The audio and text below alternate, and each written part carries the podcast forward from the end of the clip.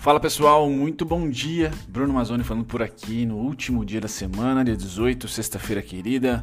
Nem tão querida assim pelo movimento de mercado, né? A gente ainda continua nessa lameira lateral, né? Se você está acompanhando o mercado de agosto para cá ou do finalzinho de julho para cá, não deve estar tá sendo uma experiência muito emocionante, pelo menos emocionante na parte positiva, né?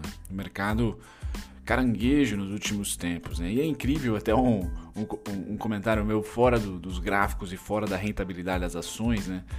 Como economistas e até é, entre aspas, né, pessoal da Faria Lima que é mais preparado para falar sobre mercado, sobre tendência, sobre o momento atual, é, carecem de empatia, né? Cada comentário econômico que eu tenho ouvido nos podcasts da vida, aí, nos artigos e tal, que olha só por Odin para conseguir aturar, né? Enfim, vamos lá falar do mercado hoje.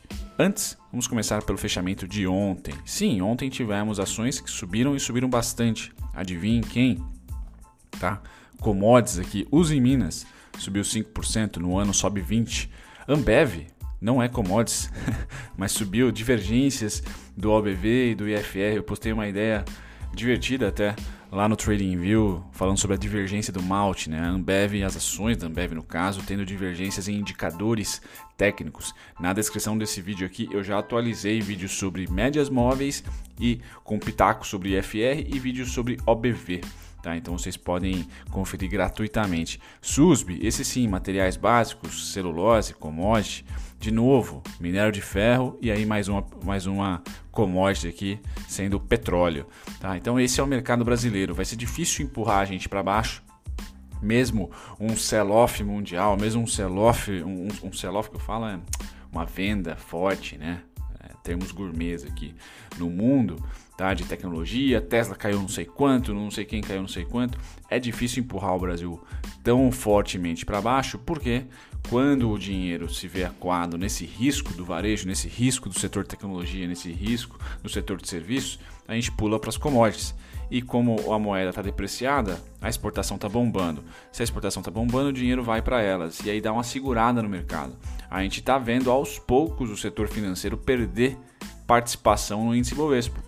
Tá? E mover novamente aquela história lá de 2003, 2004, né, que eu era um pequenino, uh, uma criança, nem adolescente ainda, mas a gente ouvia sempre falar Vale e Petrobras, né? Para quem estava no mercado, como sendo as grandes. Tá, o Brasil está se comoditizando de novo, pelo menos no viés do fluxo financeiro. Só que agora a gente tem mais empresas, né? Então, além da Vale da Petrobras, tem a Suzano, tem a Uzi Minas, Companhia Siderúrgica Nacional, tá? A gente tende, e as, as exportadoras de carne, proteína, então a gente tende a ter novamente, pelo menos enquanto o mundo está nessa economia estagnada, a fuga para os serviços que não diminuem de demanda e que são dolarizados, tá? E até é fato esse que, que vai ser o, o, o, motivo principal de eu criar um, um novo canal aqui para vocês que eu vou trazer os investimentos dolarizados, né? Tô fechando parceria aí para trazer também a assessoria para investimentos em dólar, tá? Mas vamos lá. Voltando aqui, essas foram as principais altas, as principais baixas, Rap Vida, Intermédica, Even, MRV e Tecnisa, tá? Então nós temos setor de construção tomando um chabu e aqui também saúde participando Rap Vida e Intermédica, tá? Destaque para o Ibovespa novamente, adivinhe, bah, sem grandes novidades aqui, neutro, né? 0,42 de alta, 0,42 de baixa. No pregão, quem opera que nem eu, assim, né? eu estou estudando novamente o mini índice para tentar fazer algumas operações. Por quê? Porque o mercado está flat. Então, a Unicasa, por exemplo, que eu me, pose, me posicionei recentemente, bateu no parcial, já devolveu tudo. já voltou, caiu bastante. Ou seja, o mercado está pegando qualquer oscilação da mais branda que seja e realizando. Então é difícil apostar em tendência. Tá? Por isso que os mercados futuros acabam sendo legais, porque tem uma oscilação grande, lógico, risco maior, tá certo? Ah, mas você consegue ter volatilidade, você que opera mercado consegue ter volatilidade um pouco mais ah, ah, favorável, vamos dizer assim, para se gerar ou perder, no caso, ah, dinheiro. Então eu tô, de olho novamente no mercado, nos mercados futuros, porque eu acho que o mercado vai ficar por um tempo. Nós temos aí alguns grandes eventos para acontecer lá para novembro. Né? Então não me parece setembro o melhor timing. Pois bem, tá? Vamos lá sobre os fechamentos de ontem, S&P e Dow Jones caindo, S&P 0,84, Dow Jones 0,47, DAX hoje, dia 18, tá? Tá em alta de 0,33, Reino Unido tá em baixa de 0,14, Ásia em alta, aqui Hong Kong 0,47, Japão 0,18, ou seja, ninguém muito empolgado, tá? O que empolgou de novo foi o petróleo. Então sim, a gente dificilmente se Vamos supor, a gente cai no começo do pregão, petróleo subindo, temos o minério de ferro lá nas alturas, vai ser difícil manter a queda, tá? Porque se cai o investidor ou o dinheiro vai lá e olha, putz, deu um descontinho ali nas, nas commodities, nas exportadoras, vou lá e papo mais um pouco, tá? Então a bolsa é, tá, tá, difícil ter tendência, tá? Ninguém quer vender, seja porque o dinheiro não tem caminho para ir por enquanto no Brasil, né? A taxa de juros já deu uma brecada. Se começar um ciclo de alta taxa de juros, esse o que eu falei agora pode mudar totalmente, tá certo? Mas por enquanto, petróleo está subindo, o que é bom, traz um pouco de estabilidade e põe de lado tendência de baixa, tá? Principalmente petróleo, minério de ferro, esses caras contentes e proteína também ah, no, no, por trás ali conseguindo se manter em preços muito interessantes. Ouro e prata hoje sobem, tá? Ouro 0,65, prata 0,50. Tá? Quando a gente vai para o minério de ferro, adivinhe, continua nas alturas, depois que expande, dá uma lateralizada, né? a expectativa é que ele faça mais uma expansão, essa lateralização está sendo 125 dólares, 127, tá? se tiver mais uma expansão, vamos aí para 140, 150, tá? é estrondosa a movimentação do minério de ferro. Tá? Passando para o setor agrícola, eu trago para vocês café caindo 1,54, algodão 0,95, soja, trigo, açúcar. Né? Eu postei sobre a São Martinho recentemente, tá? Então muito boa a recuperação da São Martinho. É uma ação que, lógico, depende de São Pedro, mas o Brasil é muito fértil, principalmente na região que ela está aqui no interior de São Paulo, para cultivo de cana, tem um pouco em Goiás também. Tecnológica, açúcar, commodity, se recuperou em V e está querendo romper topo. Tá? Então, de novo, né, commodity ou material básico, serviços básicos, é um pouco do não, não vou dizer que subiu igual o Magazine Luiza, não vou dizer que subiu igual o B2W, que foi realmente o setor da bolsa que eu não imaginava ter, ter uma rentabilidade tão, tão gigante, mas o mercado todo sim, então erro meu aqui. Porém, nesse momento, Tá? Commodities e serviços básicos superam energia, por exemplo, superam também as oscilações que agora estão negativas também no varejo eletrônico, por exemplo. Tá? Então me parece talvez a maior, a maior rentabilidade não seja delas, mas a resiliência é. Então, se você quer ficar tranquilo ou menos estressado até a eleição, até as eleições, que acho que vai chacoalhar bastante o mercado, tá? É, me parece que estar posicionado nesses setores são, está sendo agradável. O SLC também, soja sobe hoje 1,31. Então, um dia contente para as commodities. A única parte ruim é o trigo que sobe também, a gente importa bastante. E o pessoal de Red lá da M Dias Branco tem que trabalhar bastante aqui. Dólar cai um pouquinho, que dá uma aliviada. Milho sobe, bom pra gente. Então, um dia no, no todo, tá? Destaque negativo fica para o algodão, tá? SLC também. Mas como um todo, eu acho que o mercado de grãos tá legal para o Brasil. Tá? Olhando agora para o pessoal proteína animal, deixa eu dar um zoom aqui para vocês que me acompanham no celular. Então nós temos o que aqui?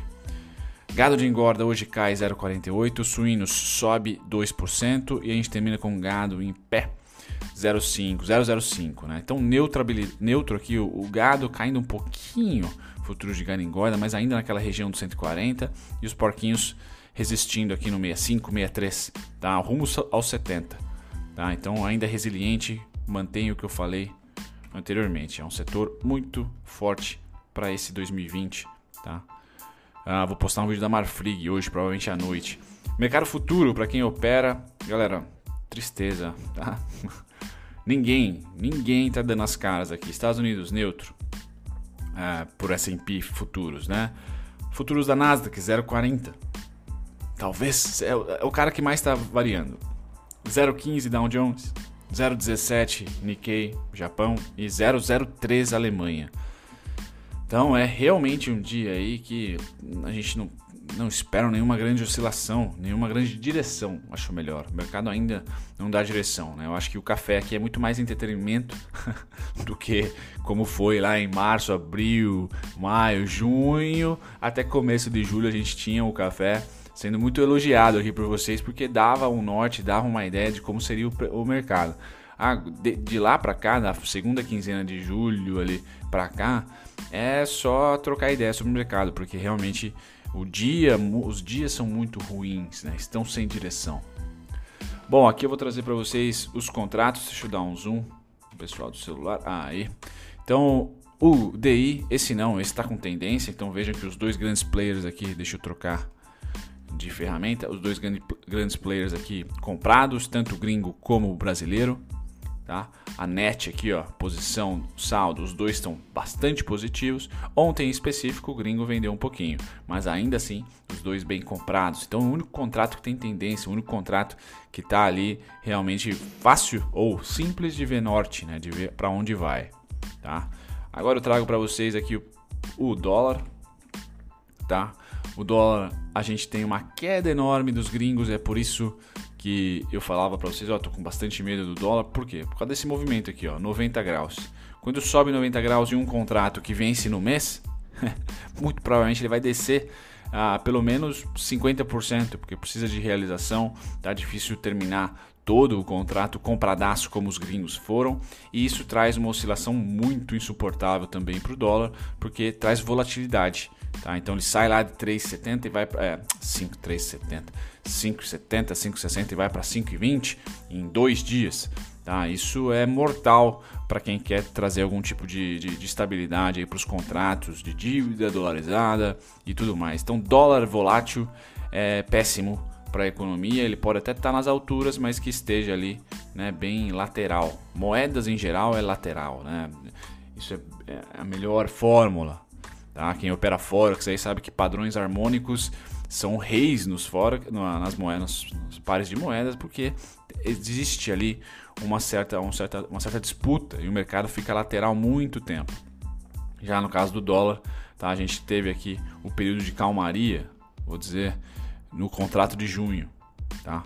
Depois os dois players aqui tretando de novo. Tá? Nós temos o gringo ainda comprado, mas diminuindo a posição de forma muito voraz, e o brasileiro vendido.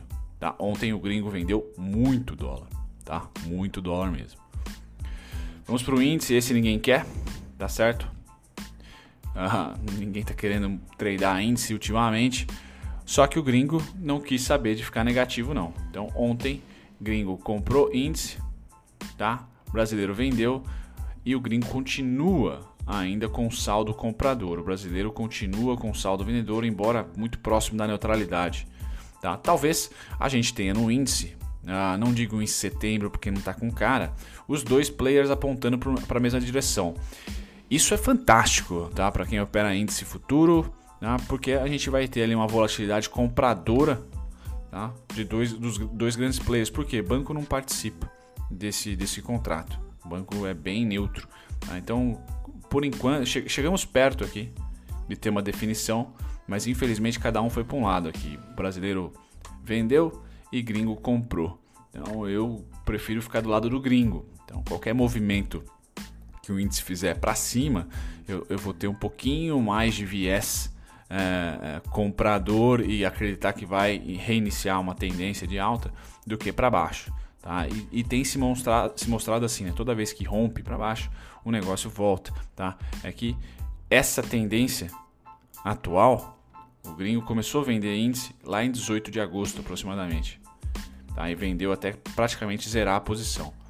Tá? Então isso aqui fez com que, na minha opinião, a gente não andasse no contrato futuro. Tá? Gringo vendendo não tem jeito. O brasileiro é contraparte, obviamente, mas esse cara aqui para mim dita a direção a dita direção. Enquanto estava aqui num, num, num, período até comprador, tá? a gente teve um movimento mais comprado. Quando parou de comprar, lateralizou. Já faz. Ele parou de ter tendência compradora aqui. Vamos colocar aí dia 20 de julho, onde ele já começa a não acumular mais posição, né? ficar meio flat. Tá? Dia 20 de julho. Se a gente pegar o, o, o gráfico, provavelmente a segunda quinzena de julho começou a lateralizar de maneira muito chata. E aqui eu trago para vocês o da EWZ, que muita gente é, faz projeções do nosso índice via EWZ, que, são, que é negociado na NYSE. Então o EWZ está lateral e diferentemente do índice não está fazendo uma lateralização negativa, né, ou uma bandeirinha. Tá? O índice está fazendo isso daqui, meio caindo. Tá? O EWZ não. Tá? O EWZ está bem lateral. Tá? E não perdeu, não quis perder os 29,68. Tá? Momento que abriu com gap, ou melhor, é, abriu com gap nesse dia, fechou acima e continua trabalhando entre essa faixa de 31 dólares e 29. Tá? Enquanto o EWZ não sair dos 29 aqui, não fechar abaixo dos 29, não, não creio que nosso índice vai derreter aqueles 11 a 12 mil pontos que eu comentei para vocês. Tá? E tendência novamente só acima do 32,85. Tá? Tocou aqui duas vezes. Então tendência só fazendo esse movimento. Que a gente tem aqui um respiro dos 32 aos 37. Tá? 32 aos 37, que seria ali o, o quase fechamento da crise. A crise começou aqui nos 42. Tá?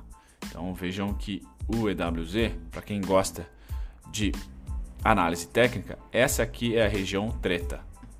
Tá? Então pode ser que a gente romba para cima, tudo bem. É tendência de alta, é tendência de alta no curtíssimo. Só que no médio prazo, acreditando pós é, rally das eleições, vamos dizer assim, norte-americanas, e que tudo, todas as cartas estiverem na mesa, olha, a tendência para mim de verdade para 2021 será se a gente vencer o 37 e 81, testar de cima para baixo. Fazer esse movimento aqui, ó. Fazer esse movimento aqui, ó. Tá? Testar de cima para baixo, de cima para baixo, de cima para baixo. Aqui também, tá? Porque atualmente eu vou esperar muito mais isso daqui, ó. Oportunidade de venda. Oportunidade de venda. Oportunidade de venda. Por quê? De baixo para cima. De baixo para cima, tá? Então não estou eufórico se o EWZ passar o 32. Não, vou acompanhar as ações aqui.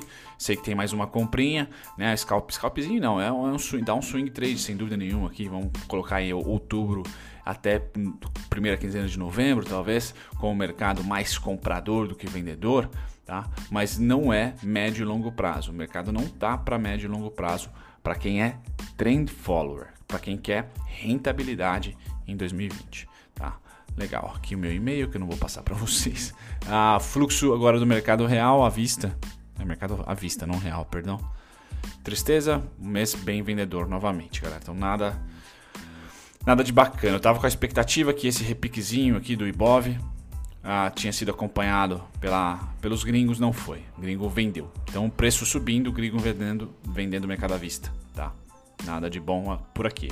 Lame 4. Então eu vou evitar um pouco, galera, colocar para vocês os suportes que eu tenho, porque o pessoal acha que eu sou, tô sendo pessimista, né? Até pelo, pela falta de, de, de talento na comunicação. O que, que eu vou falar para a Lame? Em vez de falar dos suportes que estão na telinha aqui, vocês anotem se gostarem, tá? Eu vou dizer o seguinte, a Lame só entra, só volta a ter tendência, tá? Assim como a EWZ, na região dos 33 e 76. Então tem que invadir o 33 e 76, fechar acima e fazer esse movimento aqui, ó, que ela fez, tá? Que inclusive é esse movimento, o ombro, cabeça, ombro. Esse é o único padrão que eu opero, tanto na parte de compra como na parte de venda, tá? Ombro, cabeça, ombro tá? É isso, você pode fazer aqui ombro, cabeça, ombro, tem diversos, tá? É, mas é esse é o, é o, único padrão, tá? E nesse caso foi vendedor e para ela voltar à tendência tem que invadir um dos ombros aqui e tá marcado como um ponto no mestre de dividendos aqui em 33,76, tá? Abaixo disso, galera, os pontos estão na tela para vocês. Eu, eu realmente não tenho nenhum interesse no momento atual, tá? Pode ser interesse de repente acompanhar os fluxos e ver que ela está descendo de maneira simétrica, simétrica e escalpelar no final dessas demandas? Pode ser, mas inversão mais forte, né, para acreditar em mais uma pancada realmente para cima, somente ah, na região atual dos 25 ou se ela mostrar para mim que voltou a ter tendência. Tá? Quem gosta de médias é uma ação que rompeu o topo anterior, então está em tendência. Tá? As médias estão próximas do preço, tá certo? Próximas do preço. Legal. Essa é a Lame então para vocês. Viva rompeu o IPO, né? O IPO era o principal, principal região de preço, então rompeu o IPO, pum, conseguiu romper e agora está testando de cima para baixo. Tá? A Viva está eh, na pior região para quem quer tendência e na melhor para quem quer aportar. Tá? Acho que ela tem muita, muito potencial de passar aqui bons meses tá? pelo menos dois meses nessa região, dos 21,50 como principal suporte e dos 26,29 aqui como principal resistência, 27,97, 26,29 principalmente. Tá? E o IPO sendo o seu termômetro, tá? porque a Viva já fez, subiu aqui embaixo, boom, opa, boom, topo. Deixa eu dar um zoom para vocês verem melhor. Então, vamos acompanhar o fluxo. Então, estou acompanhando esse fluxo aqui, ó, tá? Então 19,51, aqui 19,62, fundo, traz para cá. 21, fundo, traz para cá. Agora 25 e 21, ou você pode trazer para cá. Bom, 26 e 81. Basicamente ali, vai né? o mercado não é perfeito. Então se você acha que ela vai romper o IPO e vamos que vamos, 30 e 58 por enquanto, enquanto o mercado, se o mercado der uma deslizada, você abaixa, tá? Eu considero que ela vá deslizar tá? assim como todas as ações de lojas aí, que já deu boom, Ering, Viva, Renner, C&A, tá? agora elas vão dar uma lateralizada. No caso da Viva, essa lateralizada está aqui, 21,50, 23,97 tá? e 26,29. Essa região que vocês estão vendo, até posso pôr de amarelo aqui para facilitar a, a observação de vocês da lateralização. Tá? Um retângulo ou outro retângulo. Tá? Um mais otimista, que é o momento atual, outro mais pessimista. Mas ambos os retângulos não informam para mim tendência de alta nem de baixa. Tá? Nem de alta nem de baixa. Escapado 21 e 50, testar ele de baixo para cima, tendência de baixa. Escapado 26 e 29, testá-lo de cima para baixo, tendência de alta. Só se fizer isso, condicional. Tá bom? Valeu.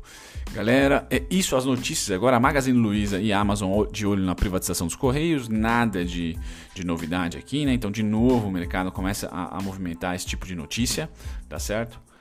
A segunda, Fed mantém taxas muito próximas a zero ou 0,25, né? Então, lá nos Estados Unidos, as taxas estão bem negativas e sinalizam que até 2023 vai se manter assim, tá? O grande o grande objetivo do Fed é não deixar a inflação passar de 2%. Tá? Ah, as maiores, os maiores destaques de ontem eu trago para vocês o IBR3, Petrobras, Ambev. Então, Ambev fazendo a divergência do malte aí que eu, eu comentei ah, lá no TradingView. Me sigam no TradingView. As maiores altas, eu, a RetroSul me pediram aqui, subiu 8% ontem, então destaque para a RetroSul. E pro amianto aqui, Eternit, Barsi se dando bem na Eternit tá? Mandando bem aqui, subindo bastante. Ah, nas maiores baixas, a Valid. Postei recentemente a Valid, também postei sobre a Mar. Tá? São as, os destaques. Home também, faz tempo que eu não faço sobre a Home. Galera, é isso. Uma boa sexta-feira para todos vocês. Vou estar no chat aí. Tchau, tchau.